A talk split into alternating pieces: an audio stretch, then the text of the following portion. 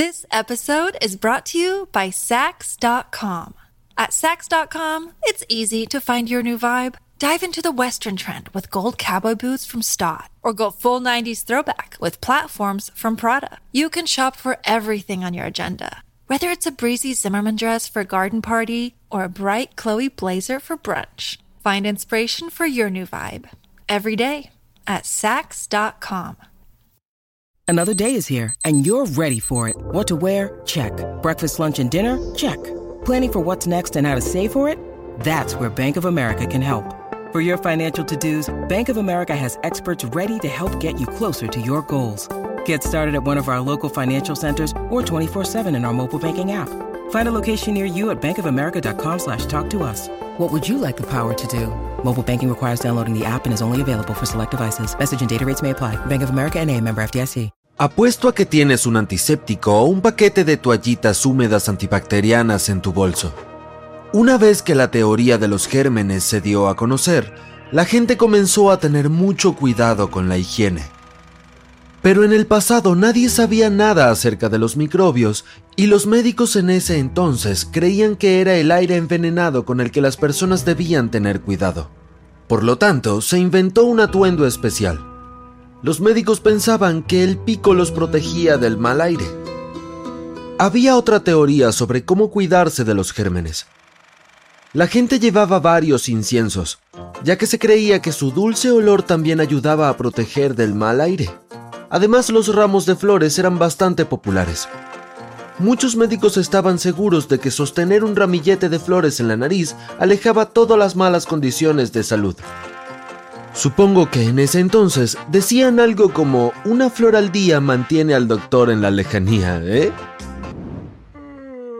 Otro dato divertido acerca de los atuendos que usaban los médicos en Europa es que aún se usan hoy en día. No, no es que haya un hospital temático con doctores de aspecto extraño, sino que es un disfraz tradicional del Carnaval de Venecia, Italia. Por cierto, los ramos de flores no han sido las únicas tendencias que han olido bien en la historia. En el antiguo Egipto, la gente usaba cera o conos de perfume junto a la cabeza. Se rumorea que eran una especie de desodorante antiguo, ya que probablemente estaban destinados a ocultar el olor corporal. Estos generalmente se colocaban encima de las pelucas, y a medida que se derretían bajo el cálido sol egipcio, liberaban un olor dulce. This episode is brought to you by Sax.com. At Sax.com, it's easy to find your new vibe. Dive into the Western trend with gold cowboy boots from Stott, or go full 90s throwback with platforms from Prada. You can shop for everything on your agenda, whether it's a breezy Zimmerman dress for a garden party or a bright Chloe blazer for brunch. Find inspiration for your new vibe every day at Sax.com.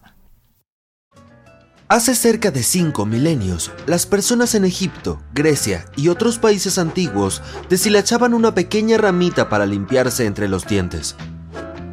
Algunos científicos dicen que esta tenía el otro extremo afilado y la gente lo usaba como palillo de dientes. Además, para mantener el aliento fresco, los egipcios consumían mentas improvisadas.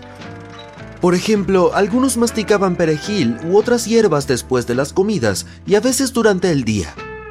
Además, hacían mentas de hierbas y especias, y usaban canela, semillas de pino e incienso. Para unir todos los ingredientes, generalmente usaban miel. Al final, les dieron forma de caramelos con la ayuda del fuego. Cleopatra tenía su estilo característico de maquillaje de ojos y de hecho los egipcios fueron los primeros en inventar el rímel. Mezclaban miel, hollín, agua y estiércol de cocodrilo.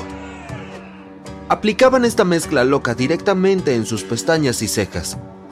Probablemente no tenía un aroma dulce, pero al menos era seguro a diferencia del delineador tóxico que inventaron que contenía plomo. En el mundo antiguo, la ropa no tenía variedad de colores y en su mayoría era blanca. Pero si alguien realmente quería lucir un atuendo colorido, necesitaba prepararlo para teñirlo con insectos. Sin embargo, no es cosa del pasado. Cada vez que tomes un par de dulces cubiertos de azúcar, recuerda que hay algo de carmín hecho de escarabajos detrás de ese color alegre. Volvamos a la extraña moda antigua. No solo la gente en ese entonces tenía máscaras con formas extrañas, sino que también tenía ropa inusual. Estoy hablando de los bliauts, vestidos con mangas extremas. Por lo general, llegaban hasta el suelo y obviamente quienes los usaban estaban totalmente indefensos. No podían realizar ni siquiera las tareas más simples, pero había una intención detrás de esto. Esas mangas simbolizaban que la persona era lo suficientemente rica como para permitirse esas manos inactivas y que había alguien para ayudarla a hacer todas las cosas necesarias. Estos vestidos estuvieron de moda entre los siglos XI y XIII When you need mealtime inspiration, it's worth shopping Kroger, where you'll find over 30,000 mouthwatering choices that excite your inner foodie. And no matter what tasty choice you make, you'll enjoy our everyday low prices, plus extra ways to save, like digital coupons worth over $600 each week. You can also save up to $1 off per gallon at the pump with fuel points. More savings and more inspiring flavors make shopping Kroger worth it every time. Kroger, fresh for everyone. Fuel restrictions apply. Ahora mira esto. Estos zapatos con puntas super puntiagudas y extremadamente largas fueron una de las tendencias más populares en la Europa del siglo XV. Se llamaban Krakaus porque el diseño se originó en la ciudad de Cracovia, Polonia. Realmente no había ningún sentido o propósito para este calzado. Según se informa, se trataba de moda. Vamos, no te sorprendas. Los zapatos súper largos y puntiagudos estuvieron de moda incluso en los años 90 y 2000. Los historiadores creen que los cracaos no se sentían muy cómodos. Se suponía que la punta estaba rellena, de lo contrario, habrían tenido cero rigidez y forma. Hay algunos ejemplos sobrevivientes de este calzado. Uno en Londres reveló que había musgo en la zona de los dedos. Además, según un cronista italiano, estos zapatos solían estar rellenos de crin de caballo aparentemente no eran muy prácticos, por lo que pasaron de moda. ¿Te gustan los colores brillantes y vivos? Las personas a lo largo de la historia han demostrado mucha admiración por ellos, por lo que no es de extrañar que quisieran que sus atuendos fueran los más vibrantes posibles. En la mayoría de los casos eran muy caros, pero a veces también eran peligrosos. Por ejemplo, en la era victoriana de Inglaterra, a la gente le encantaba el color verde botella, por lo que muchas mujeres querían tener un vestido de ese tono. Sin embargo, para conseguirlo la gente usaba arsénico. Ah, sin embargo, esos trajes se usaban principalmente en ocasiones especiales, por lo que las mujeres no estaban en contacto constante con este elemento. Aún así, Incluso una exposición limitada podía provocar consecuencias no deseadas. Para un look perfecto, era genial teñirse el cabello de castaño, el color más de moda de esa época. El ácido sulfúrico hacía maravillas y podía aclarar incluso el pelo más negro, pero era súper tóxico. El mercurio también se usaba para la ropa. Los sombreros estaban hechos de piel y los sombrereros usaban este metal tóxico para unir ese tejido y formar fieltro. Las personas que los usaban inhalaban los gases tóxicos producidos por tales sombreros y las consecuencias eran impredecibles porque afectaban al sistema nervioso central.